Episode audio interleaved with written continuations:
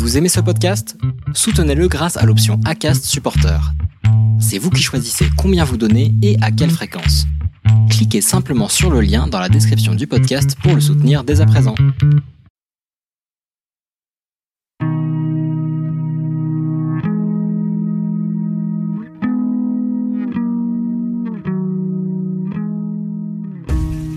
J'ai déjà, euh, du coup, à ce moment donné, pensé à créer ma marque de vêtements parce que j'adore les vêtements et que j'arrive pas à m'habiller en fait et je trouve pas en fait le style que je recherche dans les marques qui sont proposées. Et donc je me suis dit, il faudrait peut-être que je crée ma, ma, propre marque de mode, mais à l'époque, j'étais pas prête en fait à quitter cette sécurité financière. J'étais pas prête, je pense aussi, à faire face à mes parents qui euh, ont beaucoup investi dans mon éducation pour justement que j'ai euh, un bon travail et que je sois dans, enfin, dans une situation financière confortable. J'étais pas prête en fait à, leur faire face. Avec ce 13e épisode, j'inaugure les portraits de talents inspirants. Parce qu'être enfant d'immigré est souvent synonyme de destin tout tracé, je voudrais vous présenter des personnes, toujours ici de l'immigration, qui ont osé tout quitter pour suivre leur passion. Mon invitée du jour, Julie Longxi, est une jeune créatrice de mode. Après avoir créé le blog Petite and So What, dédié à la mode pour femmes d'un mètre soixante et moins, et suivi par des milliers d'abonnés, elle lance cette année la marque du même nom, qui paraît la suite logique de cette passion pour la mode. Mais Julie n'a pas fait d'études dans la mode et ce métier créatif, artistique, et il faut dire risqué financièrement, n'a pas toujours été facile à envisager pour elle, loin de là. Elle nous raconte pourquoi elle a persisté des années dans une voie qui ne lui correspondait pas, et le poids de son éducation dans ses choix jusqu'à ce que l'évidence vienne la rattraper.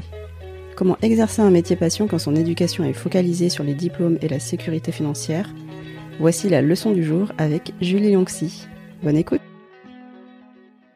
euh, Julie, pour te présenter, je vais reprendre ta bio Instagram parce que tu donnes toutes les infos euh, essentielles. Tu es une bretonne à Paris, tu as 32 ans et un détail peut-être un peu inhabituel mais qui a son importance ici, tu fais 1m52. Euh, tu as créé le blog Petite and So What, donc pour les femmes de moins de 1m60.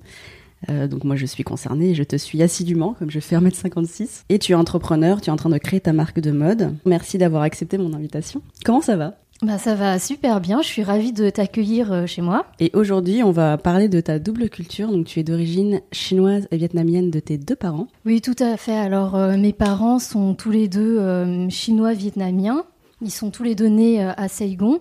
Si on remonte un peu au niveau de mes origines, mes arrière-grands-parents en fait sont chinois.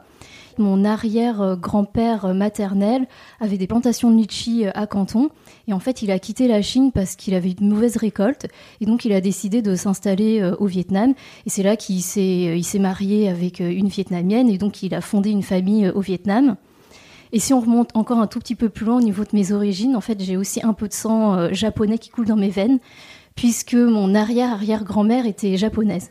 Et elle, elle a fui euh, le Japon en fait quand il y a eu le grand séisme de Tokyo en 1923. Bah, mon père, en fait, euh, en fait c'est mon grand-père qui était euh, chinois, qui était cantonais, qui s'est installé au Vietnam et qui s'est marié avec une vietnamienne aussi. Ah, donc ils ont la même histoire en fait. Exactement, c'est ça. Entre-temps, il y a eu bah, la chute de Saigon en 1975 et donc mes parents ont fui le Vietnam à cette époque.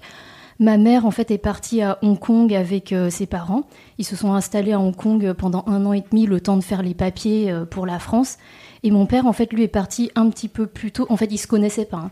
mais il est parti un peu plus tôt parce qu'il est parti faire ses études euh, à l'étranger. À ce moment-là, à la chute de Saigon aussi. Donc, il s'est installé d'abord à Bruxelles pendant un an, puis ensuite, il est, il, est parti, il est arrivé en Bretagne à Rennes. En fait, des amis nous ont conseillé euh, d'aller à Rennes parce qu'à Paris, en fait, il y avait déjà euh, beaucoup de personnes qui étaient dans notre situation, beaucoup de Vietnamiens qui avaient fui, et donc apparemment à Rennes, en fait, c'était plus facile et pas forcément plus facile, mais plus rapide en fait euh, d'être régularisé. Donc c'est pour ça qu'ils sont installés là-bas. J'ai grandi à Rennes et j'ai fait toutes mes études à Rennes aussi. J'ai deux sœurs, donc j'ai une grande sœur et une petite sœur. Je suis au milieu. Et euh, non, mon enfance s'est bien passée. En fait, j'ai vécu euh, à Messac pendant les premières années de ma vie. En fait, c'est une petite commune à côté de Rennes. Et c'était euh, calme, tranquille, dans une grande maison. Il y avait de la place. Mes parents avaient quand même une bonne situation. Mon père, en fait, a réussi à faire des études de médecine quand il est arrivé en France. donc, j'ai de très bons souvenirs. Ma mère, du coup, elle est arrivée en France. Elle a fait des études d'infirmière.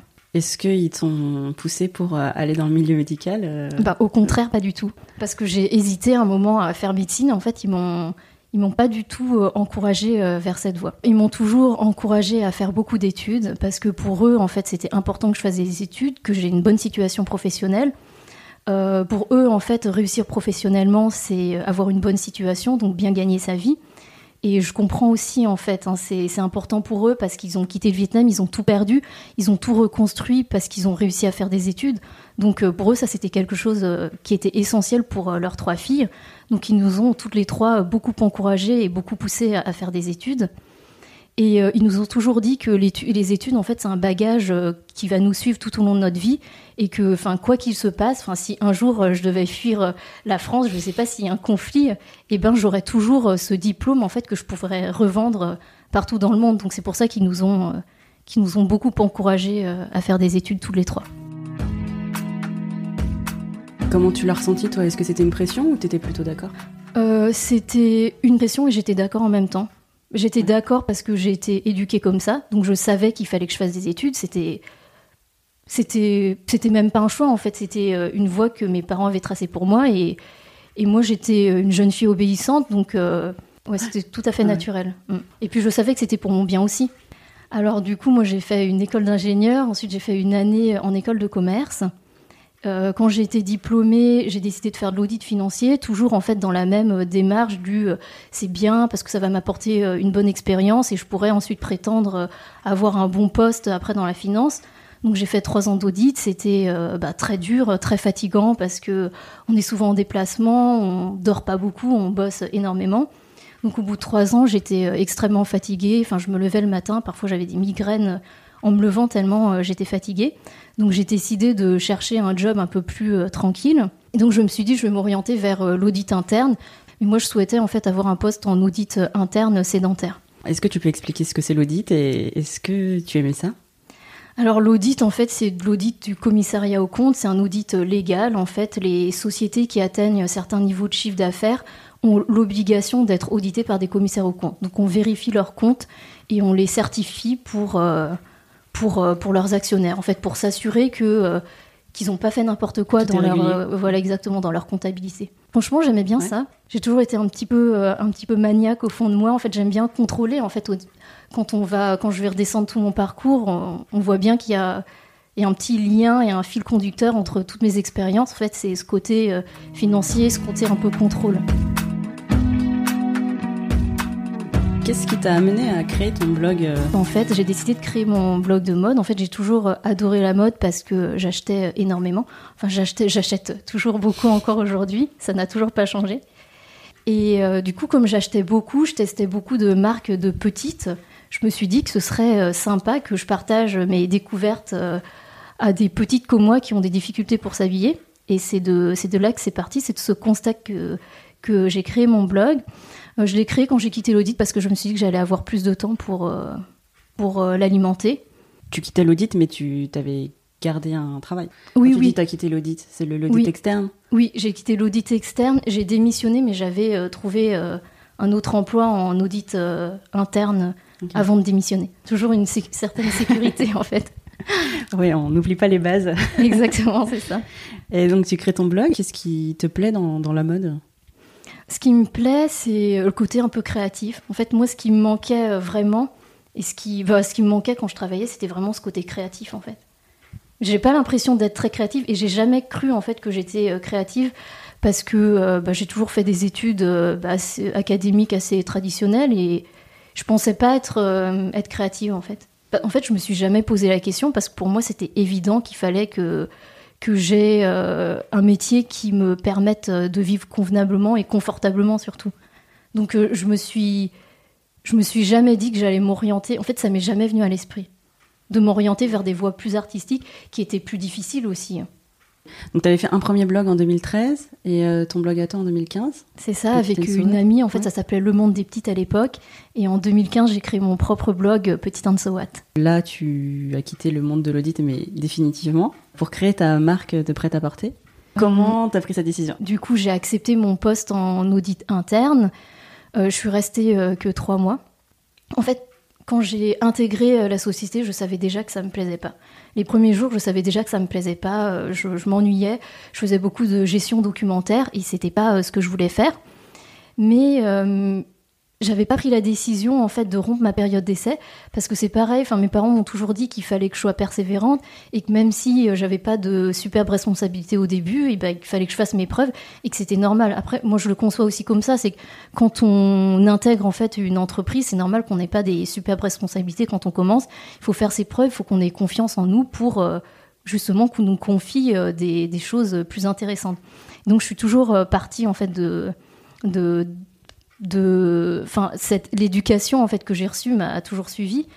Et euh, je me suis dit, ben, enfin, Julie, il faut que tu sois patiente, ça va peut-être être un peu plus intéressant euh, par la suite. Et en fait, euh, en fait, mon copain à l'époque a eu une opportunité pour partir en expatriation à l'étranger. Et donc, en fait, il m'a donné l'occasion finalement de rompre ma période d'essai. Parce que de moi-même, je ne sais pas si je l'aurais fait. Mais là, du coup, euh, j'étais super contente. On allait voyager, on allait euh, s'installer dans un pays étranger. Enfin, on a toujours voulu faire ça, donc c'était euh, l'occasion rêvée. Et en même temps, moi, ça me donnait la possibilité de faire ce que je n'osais pas faire par moi-même. Donc on est parti à Dubaï. là, j'ai trouvé un travail. On s'est mariés. J'étais pas sûre de trouver un travail, donc on s'est mariés par sécurité parce que si je trouvais pas de travail, il fallait que qu'au niveau du visa, je puisse partir avec lui on était ensemble depuis longtemps, donc ça s'est mm. fait quand même naturellement. par sécurité, par amour. voilà. Donc j'ai pas eu de vrai demande en mariage. Ça a été, euh, bah Julie, il faut qu'on se marie. Bah ok, on va se marier. Il faut qu'on on appelle rapidement là parce que c'est dans, euh, on doit partir dans deux mois. Il faut qu'on trouve une date à la mairie. Moi j'ai trouvé euh, un VIE, un volontariat international en entreprise en consolidation ça ne me plaisait pas plus que ça. En fait, c'est pareil, je, je m'ennuyais aussi. J'avais signé pour un contrat d'un an et demi et euh, au bout de neuf mois, mon mari euh, est rentré en France parce que c'était une mission. En fait, en fait, je savais depuis le début. Je savais que c'était une mission assez courte. Au début, ça devait durer que six mois. Finalement, il a réussi à rallonger la mission euh, à chaque fois d'un mois, un mois. Du coup, finalement, on a dû tenir neuf ou dix mois. Donc moi, c'est pareil. Le job ne me plaisait pas. J'en ai aussi profité pour rompre mon contrat pour rentrer en France. J'ai tenu un an finalement. Et donc tu reviens en France. Et là, qu'est-ce que tu te dis puisque ça te plaisait pas trop et en même temps, euh, tu avais rompu ton contrat, donc là, tu n'avais pas de travail en ça. France. J'avais pas de travail. Déjà, euh, avant de partir, je me suis déjà posé euh, des questions. Je m'étais, j'avais pas mal réfléchi. Je me suis dit, mais en fait, rien ne me plaît là. Dernièrement, rien ne me plaît. En fait, qu'est-ce qui se passe? Il faut que, il faut peut-être que je me réoriente. Il faut peut-être que je fasse autre chose. J'adore la mode. J'adore mon blog. Il faut peut-être que je fasse quelque chose en lien avec la mode. J'ai déjà, euh, du coup, à ce moment donné, pensé à créer ma marque de vêtements parce que j'adore les vêtements et que j'arrive pas à m'habiller, en fait, et je trouve pas, en fait, le style que je recherche dans les marques, euh, les marques qui sont, proposées. Et donc, je me suis dit, il faudrait peut-être que je crée ma, ma, propre marque de mode, mais à l'époque, j'étais pas prête, en fait, à quitter cette sécurité financière. J'étais pas prête, je pense aussi, à faire face à mes parents qui euh, ont beaucoup investi dans mon éducation pour justement que j'ai un bon travail et que je sois dans, enfin, dans une situation financière confortable, j'étais pas prête en fait à, leur faire face. Et surtout, je me sentais pas légitime non plus. Je me sentais pas légitime parce que j'avais pas fait d'études de stylisme, j'avais pas fait d'études de modélisme. Je me suis dit, mais moi, comment je vais faire pour lancer ma marque de mode alors que je m'y connais, euh, je, m'y connais pas, quoi. Mm. Comment t'as fait alors pour, euh, Donc j'ai changer d'état d'esprit? Bah, Déjà, en fait, à Dubaï, j'ai pris des cours de couture j'ai commencé par prendre des cours de couture. Je me suis dit c'est important pour moi. Et même moi, j'ai envie de savoir coudre. J'avais peut-être dans l'optique en fait de créer moi-même euh, mes vêtements. Mais finalement, je me suis rendu compte que bah, c'était pas euh, vraiment mon truc. En fait, enfin, tout est euh, tout est hyper technique. Et je veux dire, chacun en fait est expert dans son domaine. On peut pas tout maîtriser, quoi. Mm. Et donc ça, il faut en être conscient, c'est qu'on peut pas tout maîtriser. Donc il faut savoir bah, déléguer en fait et faire appel aux bonnes personnes qui elles sont expertes et qui maîtrisent euh, super bien ce qu'elles font.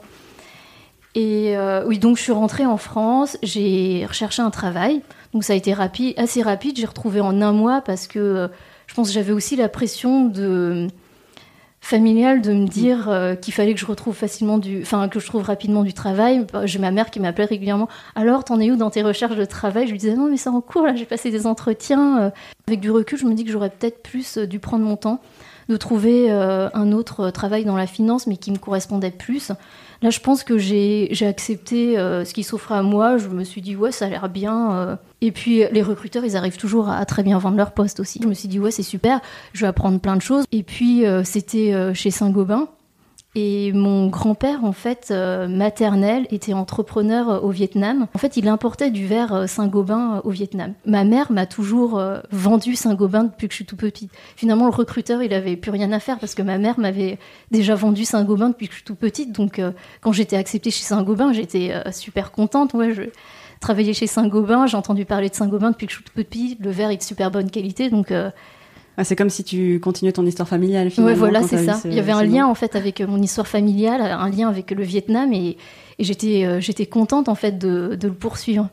C'est intéressant que ça puisse jouer un rôle dans ton dans, mm. ton, dans mon choix finalement de carrière. Sachant que quand on t'écoute, on peut se dire bon, l'audit euh, se dit bon, c'est peut-être pas forcément ça. Puis après la consolidation, moi ça m'ennuyait, mais alors pourquoi continuer?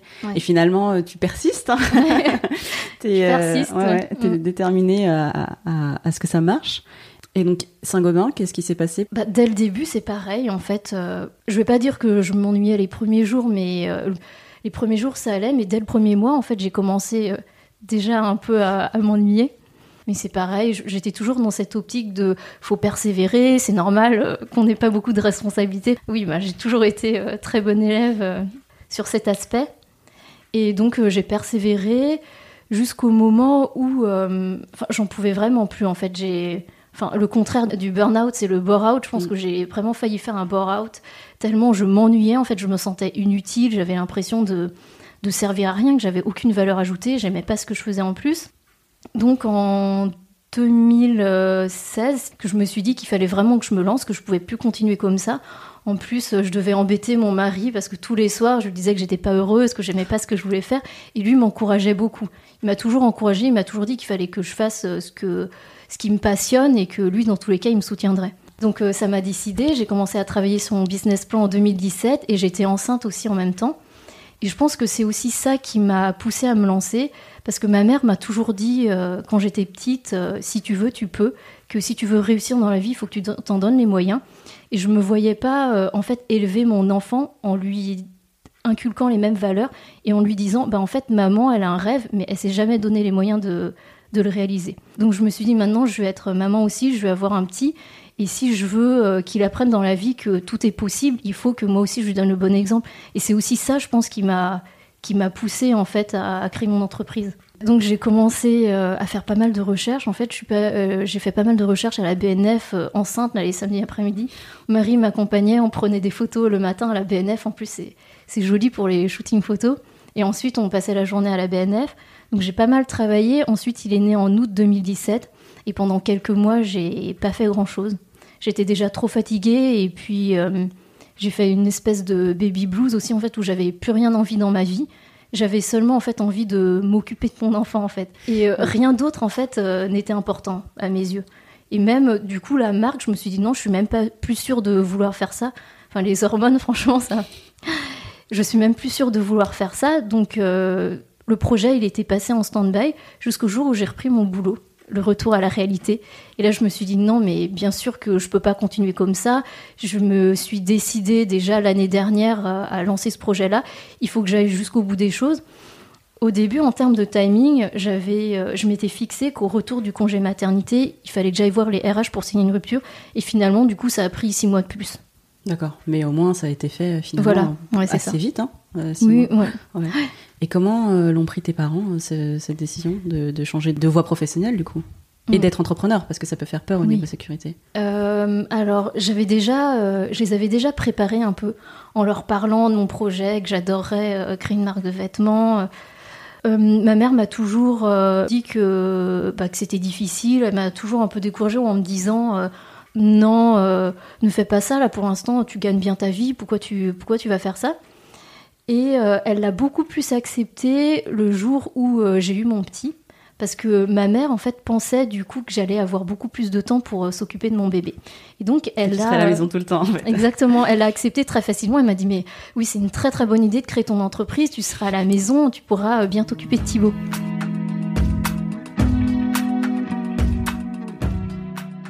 Dans tout ton parcours, est-ce que ça a occupé une place, le fait d'avoir des origines asiatiques? Alors moi j'ai toujours euh, très bien vécu euh, le fait d'avoir des origines euh, sino-vietnamiennes. J'ai jamais été victime de discrimination, de racisme. En fait, j'ai toujours non, j'ai toujours très bien vécu. Je trouve que ça n'a jamais été un frein en fait à, ce que j'ai voulu faire. J'ai j'ai toujours eu euh, l'école que je voulais, j'ai trouvé facilement du travail. Donc euh, donc moi j'ai toujours euh, très bien assumé très bien assumé mes origines, mais sans vraiment les revendiquer parce que j'ai toujours voulu, vu que déjà j'étais asiatique d'extérieur, ça se voyait sur moi, j'avais pas envie de le revendiquer encore plus, ou j'avais pas, pas trop envie d'en parler je voulais plutôt essayer de me fondre en fait dans la, dans la masse et d'être comme tout le monde au final. Dites qu'il y avait des choses qui te reliaient à cette origine? Bah, Au final, je suis française. Quand je me sens vraiment française, c'est comme je repense euh, à, ton autre podcast avec euh, Kaylam.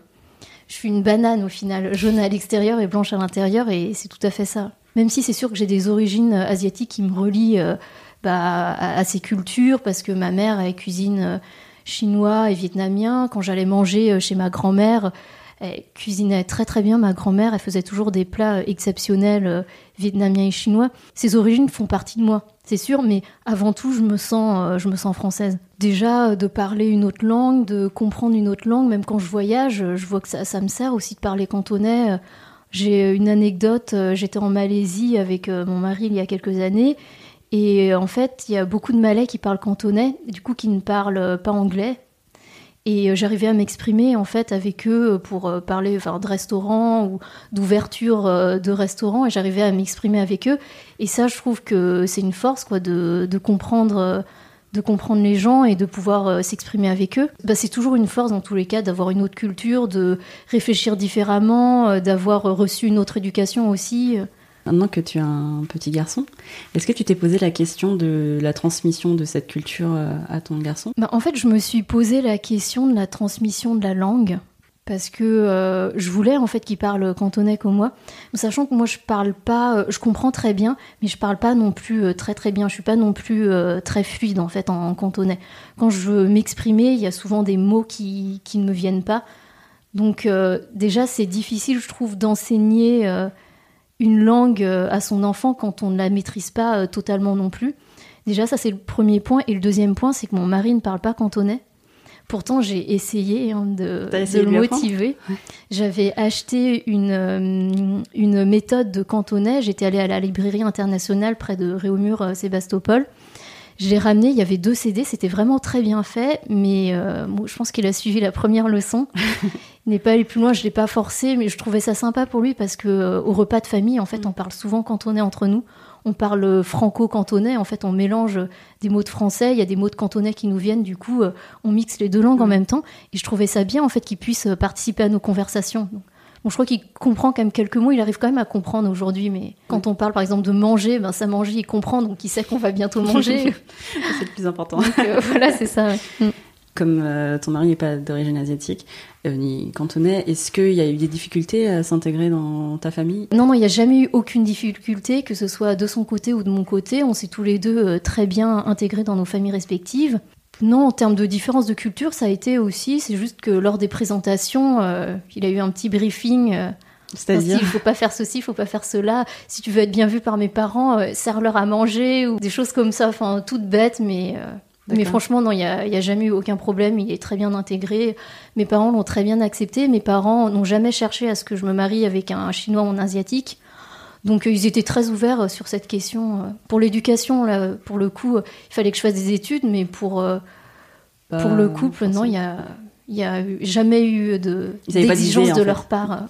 Et toi, de ton côté, est-ce que tu as découvert des choses de la culture française que tu connaissais pas avant euh, de, découvrir ta belle famille? Bah, La cuisine du Sud-Ouest. C'est ma belle-mère, en fait, qui est du Sud-Ouest, qui cuisine très bien. Et euh, donc, en fait, on mange beaucoup de foie gras, de canard et tout. Et non, non, j'ai découvert tout ça grâce à elle. Est-ce que le fait d'être asiatique a une influence sur ta construction personnelle, que ce soit la vision de la beauté, de la réussite euh? Bah oui, le côté bon élève, pour moi, c'est clairement euh, lié à mon éducation. Au fait que mes parents euh, voulaient que je réussisse. Donc, donc pour tout, tout, le côté études, oui, ça, clairement, mon éducation a, eu un impact sur ça.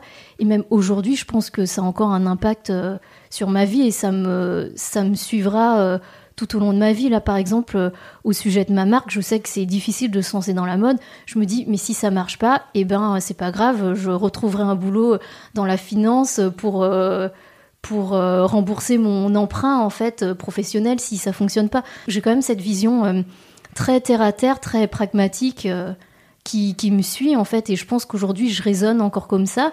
Même euh, la façon de construire mon business plan, je pense qu'il est hyper carré, tout est vraiment réfléchi et je pense que ça c'est lié en fait à, mon éducation et, à ce que j'ai forgé en fait euh, tout au long de ces années. Aujourd'hui, j'ai un regard complètement différent sur la réussite. Pour moi, aujourd'hui, la réussite, c'est euh, s'épanouir. Professionnellement, c'est être épanoui, aimer ce que tu fais et, et pour moi, tu as, réussi en fait quand tu te lèves le matin et que tu te dis super, je vais travailler, j'adore ce que je fais. Pour moi, c'est ça la réussite aujourd'hui. Mais c'est vrai que pour moi, avant la réussite, c'était euh, bien gagner sa vie. Parce que c'est ce qu'on m'a enseigné euh, quand j'étais plus jeune. Qu'on me disait, enfin, si tu veux réussir, bah, il faut que tu gagnes bien ta vie et que tu aies une bonne situation.